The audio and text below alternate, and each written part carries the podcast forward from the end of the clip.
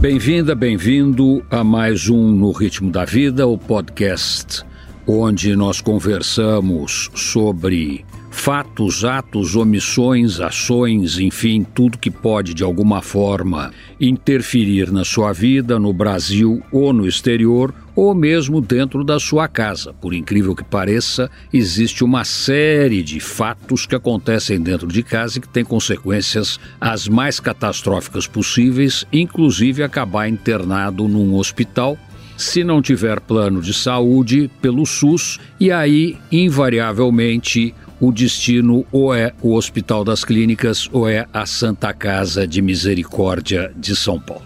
Santa Casa de Misericórdia de São Paulo atende 2,5 milhões de pessoas por ano. E há alguns anos ela não recebe aquilo que ela deveria receber para dar conta do recado. Isso tem como consequência direta a Santa Casa está se descapitalizando para pagar uma conta que, pela Constituição Federal, é do governo, do governo federal, do governo estadual e do governo municipal. Cada um tem uma parte de responsabilidade nesse déficit que, infelizmente, complica o atendimento à saúde da população mais carente brasileira. Para falar sobre isso, hoje nós temos Dulce Cadenuto, diretora superintendente da Santa Casa de Misericórdia de São Paulo, que é a maior Santa Casa de Misericórdia do Brasil e provavelmente a maior Santa Casa de Misericórdia do mundo. Vocês não imaginem que a Dulce vá chorar muito em cima do leite derramado, porque a Dulce é um leão, a Dulce é um trator e ela faz a Santa Casa de uma forma ou de outra, até quando ela não tem a ajuda que ela deveria ter do governo, ir em frente e atender esses dois milhões e meio de pessoas. Dulce, seja muito bem-vinda, é um privilégio ter você no, no ritmo da vida e eu gostaria que você começasse explicando um pouco o que é a Santa Casa e o que é o sistema dos hospitais filantrópicos brasileiros. Olá, Penteado. Muito obrigada pelo convite. É um grande prazer estar aqui nesse seu programa, que eu sou fã, né? já assisti todos os seus podcasts, e realmente é, trazer um pouquinho da, da realidade da Santa Casa de São Paulo também é uma forma da gente prestigiar a própria Santa Casa e mostrar um patrimônio que a cidade de São Paulo tem, né? Que é a Irmandade da Santa Casa de São Paulo mantém. A história vem lá de longe, né? A gente está falando de 460 anos de um hospital que é o mais antigo prestador de serviço de saúde, instituição de serviço de saúde da cidade de São Paulo. Por aí a gente vê a importância disso e a importância que tem a estruturação toda da Irmandade para que se mantenha uma empresa, uma instituição 460 anos. São poucas, né? Se a gente olhar até no Brasil como um todo, são poucas instituições de tanta longevidade. Por acaso, duas Santas Casas. A Santa Casa de Santos, que é a primeira, e a Santa Casa de Olinda, que é a segunda. Exato, exatamente. Aí a gente vê um, um pouco, até voltando um pouco para a governança e o início das Santas Casas, né? Então, como que a Santa Casa, como que foi modelado, né? Como se imaginou uma irmandade da Santa Casa de São Paulo. Então, são pessoas da sociedade que doaram desde seu trabalho ou até seus bens mesmo para que mantivesse o propósito de atendimento, assistência à saúde e assistência à saúde e acolhimento principalmente das pessoas que não têm para onde ir, as mais necessitadas. E esse propósito a Santa Casa nesses 460 anos manteve firme. Então, a gente pode entender que o propósito, mais a forma, a governança como ela foi criada, manteve essa instituição tão forte e tão viva até hoje, né? Apesar de todas as dificuldades e todas as intempéries que você citou aí no início, né? Como que a gente faz, né? Como que a gente trabalha, como que a gente tem de estrutura na Santa Casa. São, ela é composta, né? O conselho da Santa Casa ele é composto por irmãos, né? São voluntários que doam seu trabalho para a construção, né? De uma política e planejamento da Santa Casa. E aí eu sou representante da, da, da parte executiva, sou a superintendente e dali para baixo, né, os meus diretores, a gente faz com que a Santa Casa funcione efetivamente, né, atenda aos seus pacientes. Essa é a estrutura de governança interna, né? Com todas as suas evoluções, e aí no decorrer do tempo, com todas as travas. Hoje a Santa Casa tem toda a, a, a parte de auditoria interna, externa, com divulgação de seus balanços. Então, assim, é, é uma empresa totalmente transparente e moderna, né? Adequada à realidade atual das empresas, né?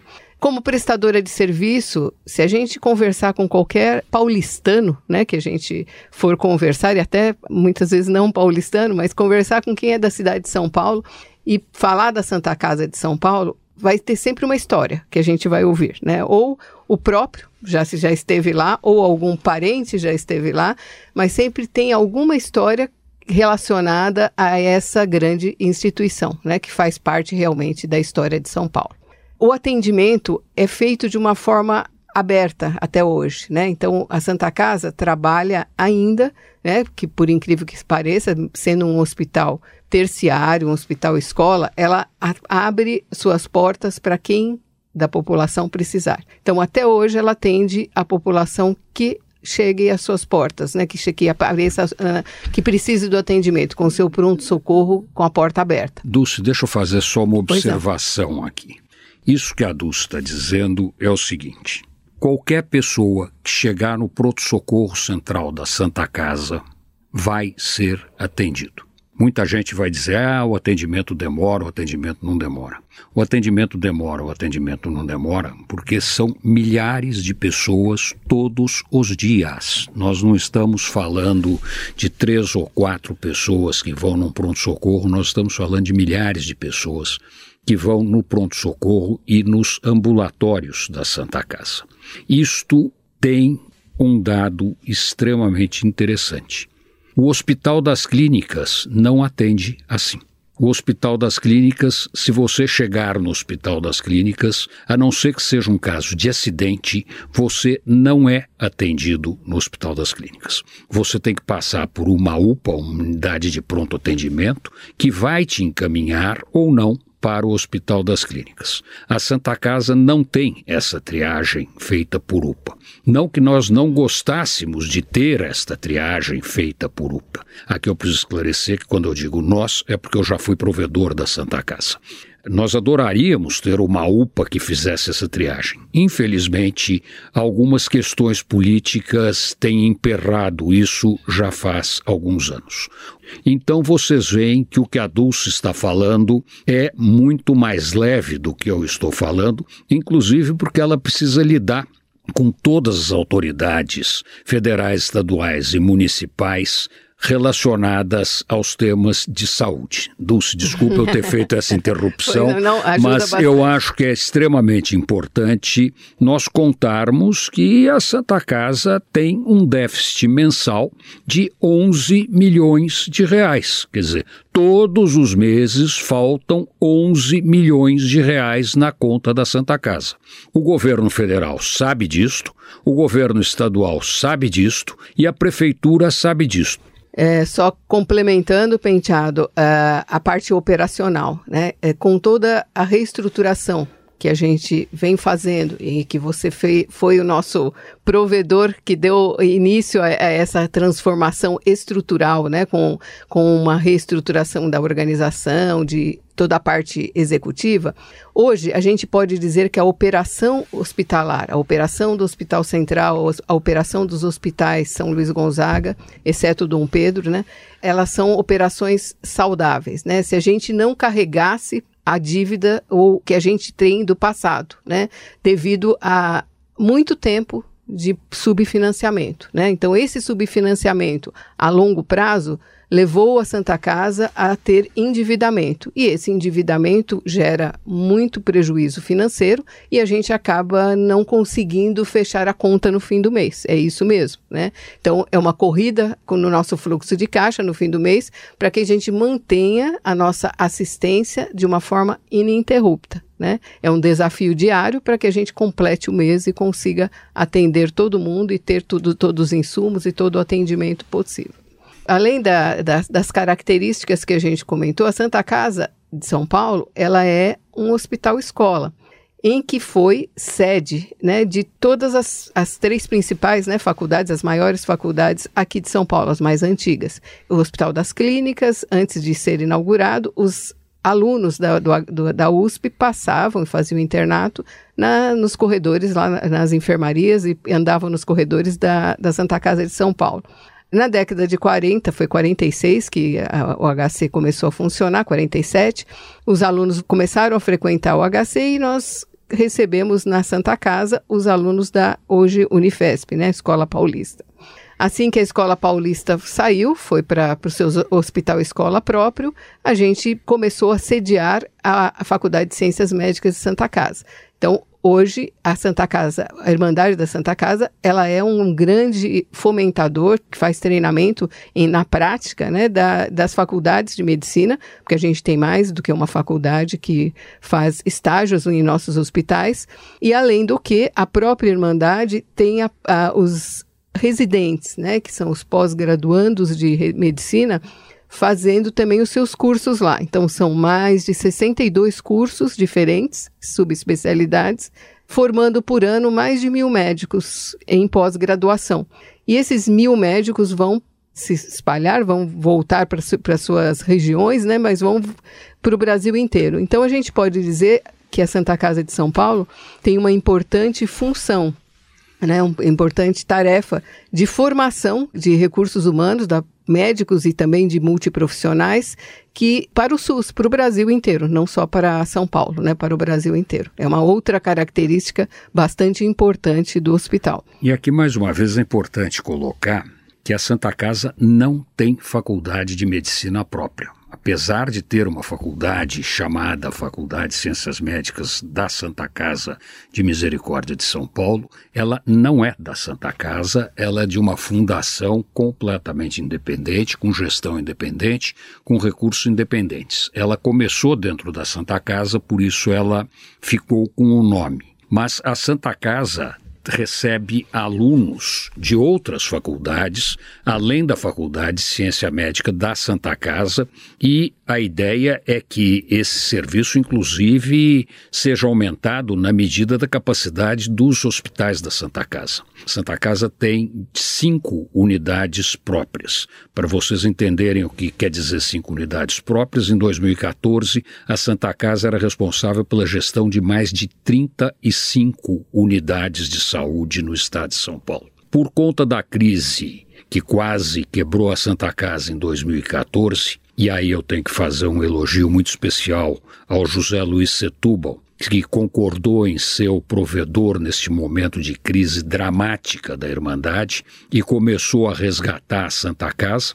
A Santa Casa perdeu 30 unidades por conta dos governo estadual não estar muito satisfeito com o que estava acontecendo e simplesmente rescindiu os contratos. Hoje em dia, Santa Casa tem o Hospital Central, que é o hospital ali embaixo de Genópolis, na Vila Buarque, tem dois hospitais no Jaçanã, tem um hospital, uma unidade de atendimento na Barra Funda.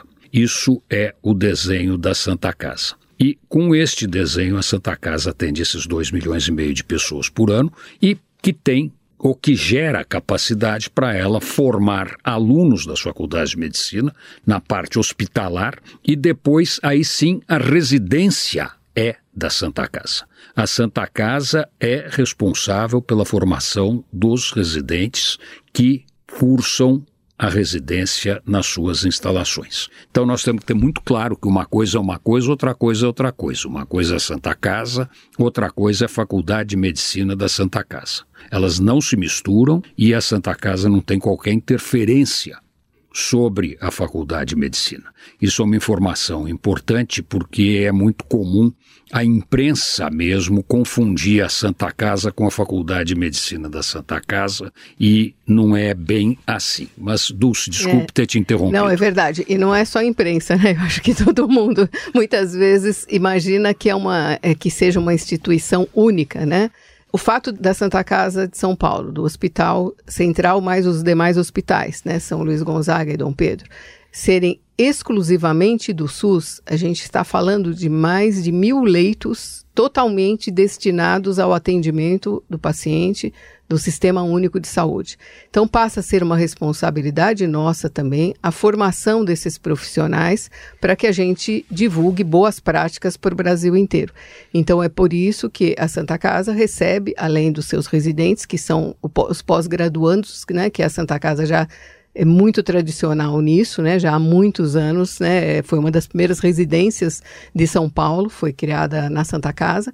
Além da, da pós-graduação, os alunos de graduação em vista da, do número grande de formação de, de médicos hoje, né? Então passa a ser uma responsabilidade nossa, até social, de dar melhor formação para esses médicos, né? Que muitas vezes têm uma formação insuficiente na parte de atendimento mesmo, assistência ao paciente. Então, a Santa Casa tem essa possibilidade. E é isso que a gente tem feito, ampliando os nossos campos de estágio para faculdades eh, de medicina e também das multiprofissionais. Isso mostra o lado social de formação de médico, de contribuição para o cenário da medicina brasileira ser da qualidade que é. Nós estamos falando de uma medicina que é reconhecida internacionalmente como uma medicina de altíssimo nível. A medicina brasileira não fica devendo nada para medicina nenhuma no mundo. Nós temos algumas especialidades, inclusive, em que o Brasil está entre os cinco primeiros classificados em qualquer ranking mundial. E a Santa Casa faz isso, mas a Santa Casa faz também o atendimento diário da população que tem mais necessidade de apoio social. A Santa Casa está, em primeiro lugar, muito perto da Cracolândia e de todo o centro. E andar por aquela região mostra quem é o nosso público padrão. Eu pediria para a Dulce contar uma história triste, que é a história dos bebês que nascem na Santa Casa e são abandonados pelas mães. Sim, é bastante frequente, né? A gente tem uma maternidade também que é porta aberta, né? Toda uh, temos um pronto socorro, né? De pronto atendimento para as mulheres, desde atendimento a parto, mulheres vítimas de violência. Então esse pronto socorro ele fica funciona 24 horas, é um pronto socorro porta aberta e a gente acaba recebendo muito da população ao redor, né? População do centro e uh, nascem em média na Santa Casa 120 a 150 crianças por mês, né? Não tem nenhum mês em que a gente não tenha alguma, algum evento, né, alguma situação em que uma criança seja abandonada no berçário, né, deixada, não, digo abandonada, mas deixa, deixada para que alguém cuide, né? Então as mães optam por isso, por não poder dar seguimento, né, dar, uh, criar, né, criar essa criança, ter condições mínimas sociais de criar essa criança. Então Muitas vezes as crianças ficam lá e a Santa Casa dá um encaminhamento através da vara da infância para que essas crianças tenham um futuro melhor. Quando a Dulce diz não tem condição de criar, uma parte significativa dessas mães são, num certo sentido, verdadeiras heroínas, porque elas preferem deixar a criança na Santa Casa a levar a criança de volta para Cracolândia ou para outra área de miséria extrema onde ela ou foi estuprada ou teve relação sexual em troca de conseguir algum tipo de droga que ela consome. Quer dizer, é um quadro muito, muito triste e muito, muito complicado que faz a Santa Casa ter um índice de permanência maior do que a média. Uma vez um secretário da saúde me disse isso: vocês ficam muito tempo com as grávidas tendo filho na Santa Casa. E eu disse para ele: pois é, ao contrário das suas pacientes que vão para o Einstein, ou vão para o Sírio-Libanês, ou vão para qualquer outro hospital de primeira linha, as que vão para a Santa Casa normalmente precisam, em primeiro lugar, tomar um banho. Elas precisam ser banhadas, elas precisam ser limpas, elas precisam ser tratadas para depois poder começar a se pensar em alimentá-las e depois se falar em ter o filho. Esse é o quadro dramático que a Dulce administra todos os dias e que tem um lado maravilhoso, que é a dedicação dos funcionários da Santa Casa para atender da melhor forma possível essas pessoas. Dulce, nós estamos chegando ao fim do podcast de hoje, mas no próximo podcast, nós vamos continuar conversando com você e você vai continuar contando um pouco o que é a Santa Casa de São Paulo. Muito obrigado pela Obrigada. sua participação e muito obrigado a você que acompanha o No Ritmo da Vida. Eu sei que nem sempre os temas são os mais gostosos de falar, é muito melhor discutir o Capitão Marvel ou o Roy Rogers, mas o ritmo da vida não é esse. O ritmo da vida tem um lado feio e hoje, infelizmente, nós estamos abordando um pedaço desse lado feio da vida, que tem o lado maravilhoso, que são as pessoas que se dedicam a minimizar o lado feio. Muito obrigado, até o próximo podcast.